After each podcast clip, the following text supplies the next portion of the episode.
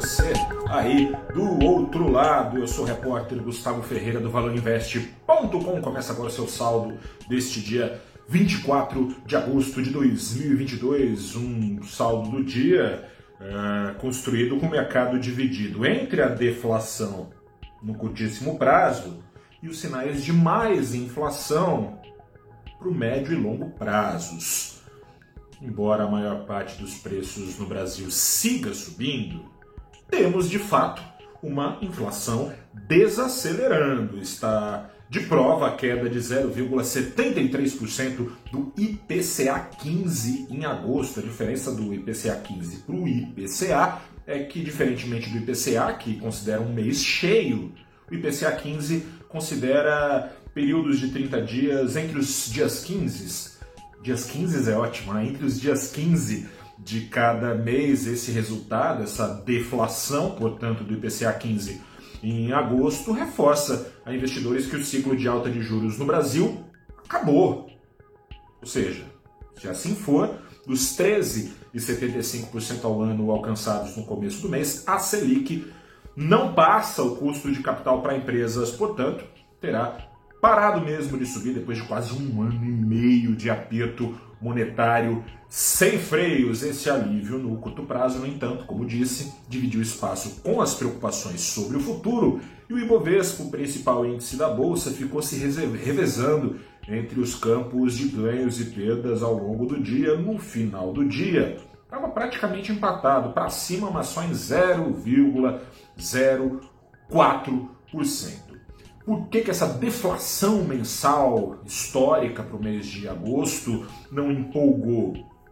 Primeiro, ela é, é menos profunda do que o imaginado pelos analistas. Esperavam ali uma queda mais perto do 0,8, veio mais perto do 0,7. Mais do que isso, essa deflação foi concentrada, foi pouco disseminada entre os preços é, da economia. Por isso, quando você aí do outro lado vai ao supermercado, não vê deflação coisa nenhuma. Né? O preço dos alimentos, por exemplo, subiram entre os dias 15 de julho e agosto, mais de 1%, uma alta de 15% em 12 meses, né? bem diferente do pouco abaixo de 10% do IPCA 15 cheio.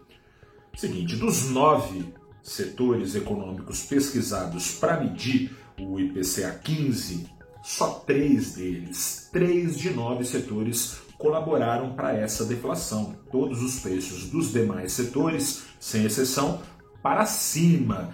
Mais preocupante do que só três setores colaborarem para essa deflação é o fato de que a colaboração desses três setores não veio porque a Selic vinha subindo a dar com pau, né, numa série de 12 altas, a maior da história do Brasil. Veio. Sim, porque o governo meteu a mão em preços administrados. A deflação registrada no segmento de transportes, por exemplo, não teria acontecido não fossem cortes de impostos e dos preços dos combustíveis. Sem energia elétrica mais barata, nada de queda nos preços médios da habitação. Quanto aos gastos com comunicação, outro setor que apontou para baixo colaborando para a deflação, a queda dos custos médios aconteceu porque as tarifas de telefonia ficaram mais baratas. Em outras palavras, esta deflação de agora custou também menos dinheiro nos cofres públicos, né? Menos dinheiro público, portanto, como assim? Com a desaceleração da economia em 2023, vão fazer falta é, as surpresas positivas com a arrecadação. E cedo ou tarde, portanto, a deflação que custou agora é, menos dinheiro no caixa do governo pode também fazer menos pressão dentro do bolso dos brasileiros, pode implicar menos dinheiro no bolso dos brasileiros. Cedo ou tarde, subir impostos pode ser inescapável, puxando então de volta no médio prazo a inflação que agora cai para cima. No caso de impostos não subirem de volta, a inflação subiria mesmo assim por outro canal. Aí o risco fiscal seria um problema, enquanto a diferença negativa nas contas públicas aumentasse, com menos receitas e despesas que não caem, dólares começariam a fugir do Brasil, fazendo do câmbio o motor inflacionário da vez.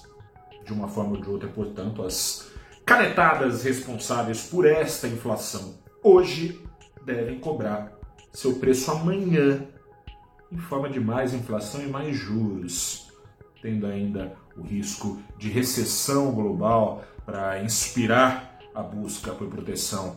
Aqui no Brasil, o dólar fechou o dia 0,25% mais caro aos R$ 5,11. Eu sou o repórter Gustavo Ferreira do ValorInvest.com. Fico por aqui e amanhã a gente conversa mais em mais um saldo do dia. Grande abraço, boa noite, até a próxima, tchau.